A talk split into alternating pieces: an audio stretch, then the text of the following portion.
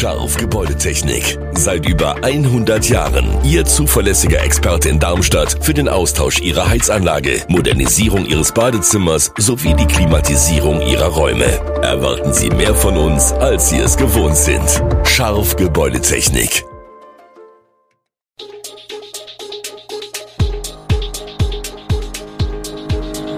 Gude, unser morgendliches News Update. Das Wichtigste aus Südhessen für Sie im Überblick. Guten Morgen aus Darmstadt an diesem 22. Mai. Die Rückkehr der Lilien in die Bundesliga, Treburer Resolution für die Kornsandfähre und sinkende Energiepreise für Verbraucher. Das und mehr heute für Sie im Podcast. Die Euphorie in Darmstadt ist nach dem Aufstieg der Lilien nach wie vor ungebrochen.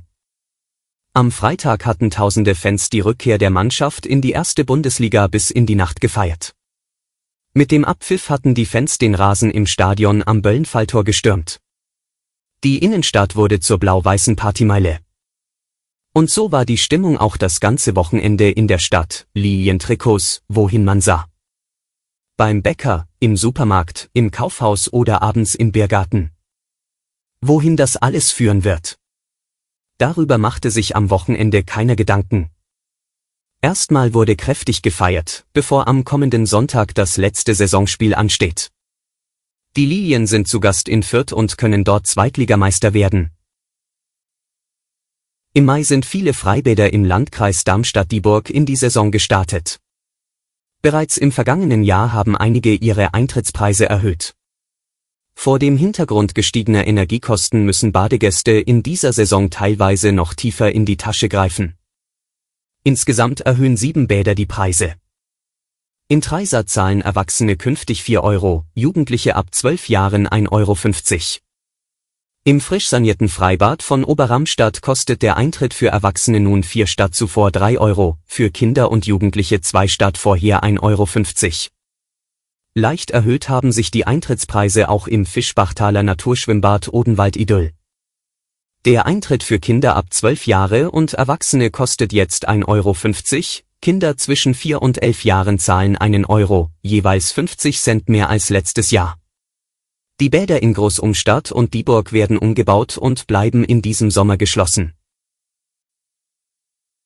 Die Kornsandfähre, die Nierstein mit Trebur verbindet und besonders für Berufspendler von hoher Bedeutung ist, steht vor dem wirtschaftlichen Aus.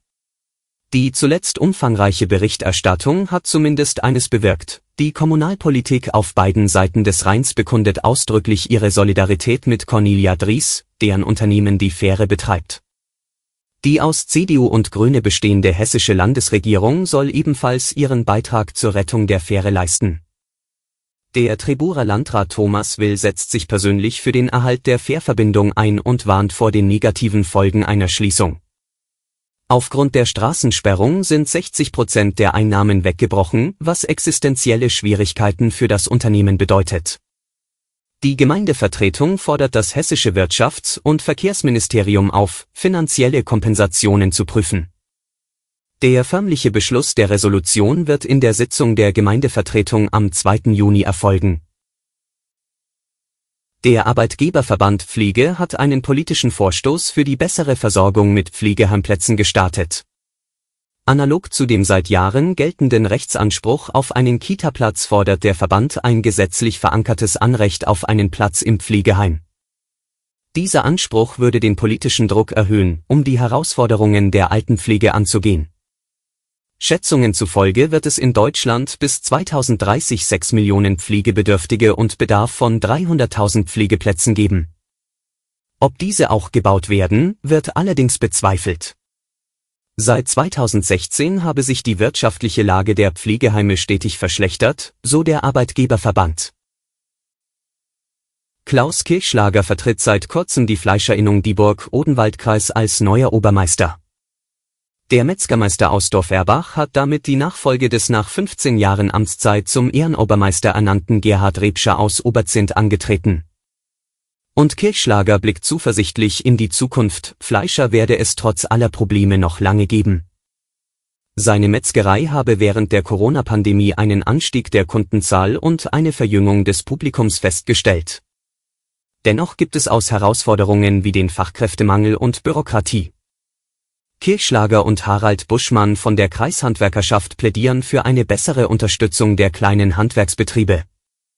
Sie betonen die Bedeutung qualitätsorientierter regionaler Betriebe für die Erhaltung des Handwerks. Und zum Schluss ein Blick aufs Thema Energie. Die sinkenden Preise an den Energiebörsen kommen nach einem Medienbericht auch bei den Strom- und Gaskonten der örtlichen Grundversorger an. Wie die Süddeutsche Zeitung unter Berufung auf das Vergleichsportal Verivox berichtet, senkten im Mai, Juni und Juli insgesamt 91 Strom- und 80 Gasfirmen ihre Tarife. Strom wird demnach im Schnitt um rund 14 Prozent günstiger, Gas um 23 Prozent. Grundversorger ist der Energieversorger, der in einem Netzgebiet die meisten Haushalte mit Strom und oder Gas beliefert. Die Rekordpreise der Energiekrise seien vorbei, insgesamt jedoch bleibt das Preisniveau hoch, heißt es demnach in der Analyse. So liegen laut Verivox noch immer knapp 80 Prozent aller Strom- und fast 90 Prozent aller Gastarife in der Grundversorgung über den Preisbremsen, die seit Januar gelten und die Bürger bei den Energiekosten entlasten sollen. Für Strom beträgt dieser Preisdeckel 40 Cent je Kilowattstunde, bei Gas 12 Cent. Zahlen Kunden höhere Preise, übernimmt der Staat die Mehrkosten.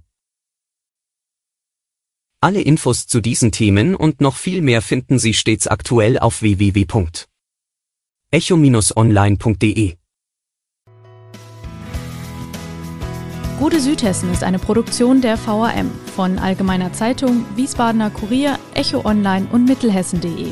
Redaktion und Produktion die NewsmanagerInnen der VAM. Ihr erreicht uns per Mail an audio.vam.de.